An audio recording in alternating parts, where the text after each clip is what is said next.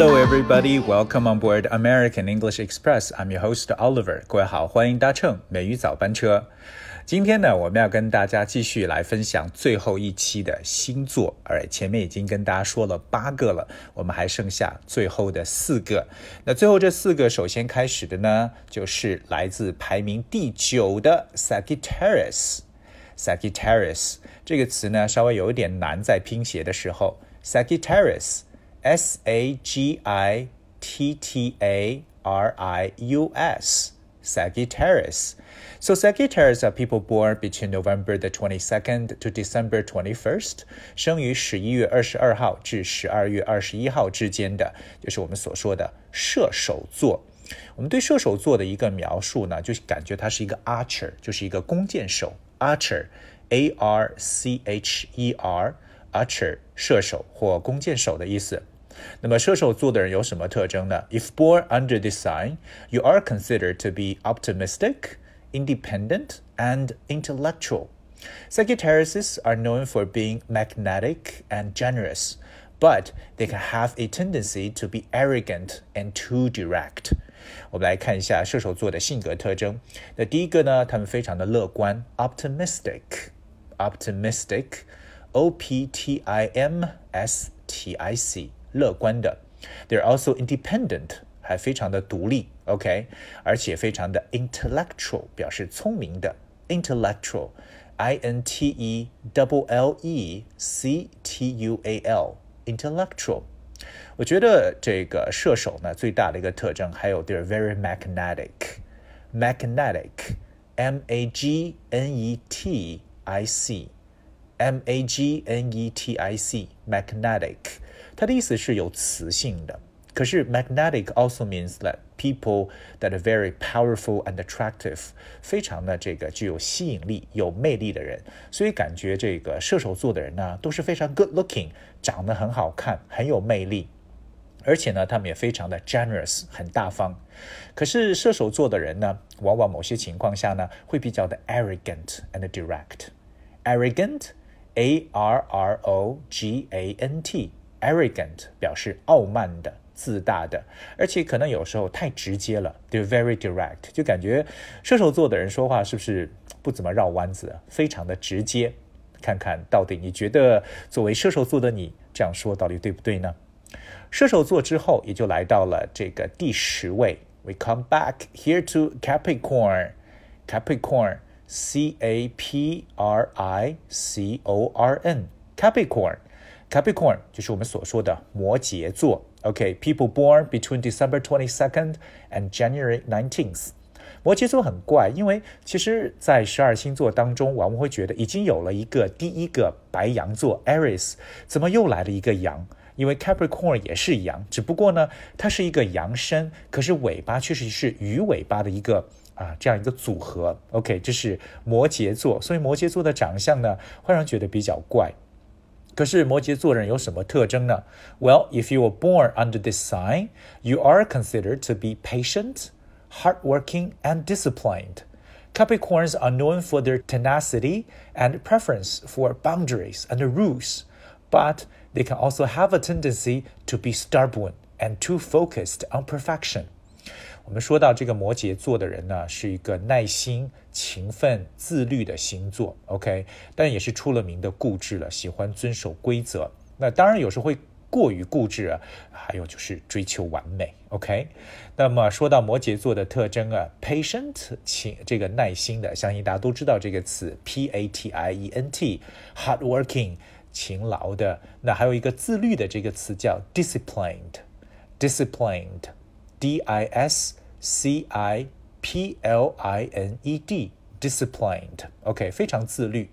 可是呢，摩羯座呢，像金牛一样，会有一点 tenacity，我们所说的这个执着，T E N A C I T Y，tenacity，或者我们所说的形容词 stubborn。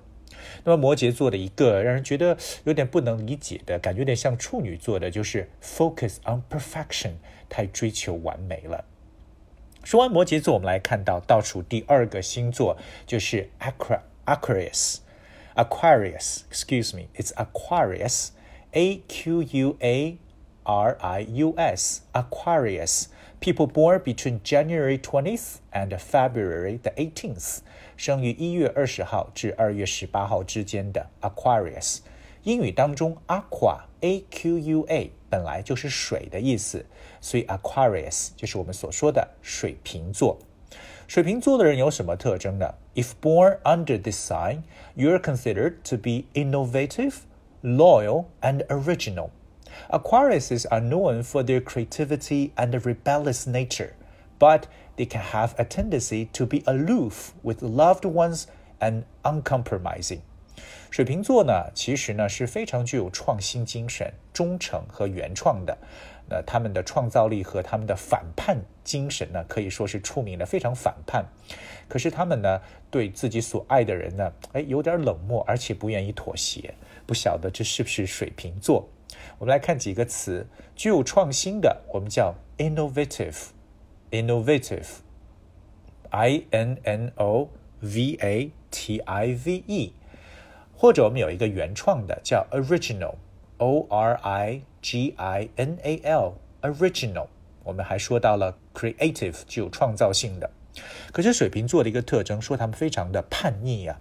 英文中说叛逆这个词叫 rebellious，rebellious，r e b e l l i o u s，rebellious。So if you think someone behaves in an unacceptable way and does not do what they are told, you can say that they are rebellious. 说一个叛逆的青少年就是 a rebellious teenager。而且水瓶座的人呢，可能会比较 aloof，这个词很有意思，就是冷漠的，a l o o f，aloof。So someone who is aloof is not very friendly and does not like to spend time with other people. 比较冷淡的一个人呢，就是说到了水瓶。我们接下来看一下最后一个星座，就是 Pisces，Pisces，P I S C E S，Pisces。Pisces are people born between February 19th to March 20th，生于二月十九号至三月二十号之间的。那这也是十二星座的最后一个星座。那它的这个标志就是 fish。鱼，OK，就是我们所说的啊双鱼座 Pisces。双鱼座的人有什么特征呢？Pisces are known for their compassion and artistic nature, but they can have a tendency to be too sensitive and delusional. 双鱼座的人呢，是一般凭自己的直觉来去做事情的，所以非常具有艺术的气质啊。所以双鱼座的人呢，非常适合去搞艺术。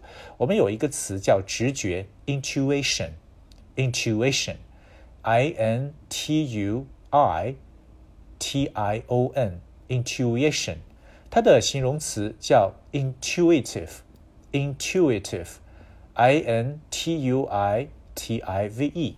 表示凭直觉的，your intuition um, are you know unexplained feelings that something is true even when you have no evidence or proof of it，就是没有什么证据就凭直觉的感觉。而且双鱼座的人呢，也是比较有同理心的，they're very empathetic。我们学一个新一个词，同理心叫 empathy，e m p a t h y，empathy。 Empathy is the ability to share another person's feelings and emotions as if they were your own。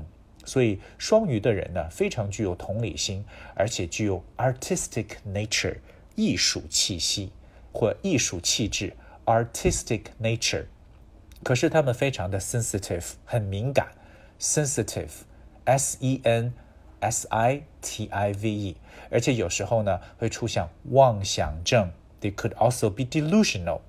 英语中说到妄想或者错觉，会用这个词 delusion，d e l u s i o n，delusion。OK，形容词就是 delusional。 这是我们今天跟大家分享的剩下的这四个星座。那么到此以来呢，我们所有的星座，十二星座全部说完了。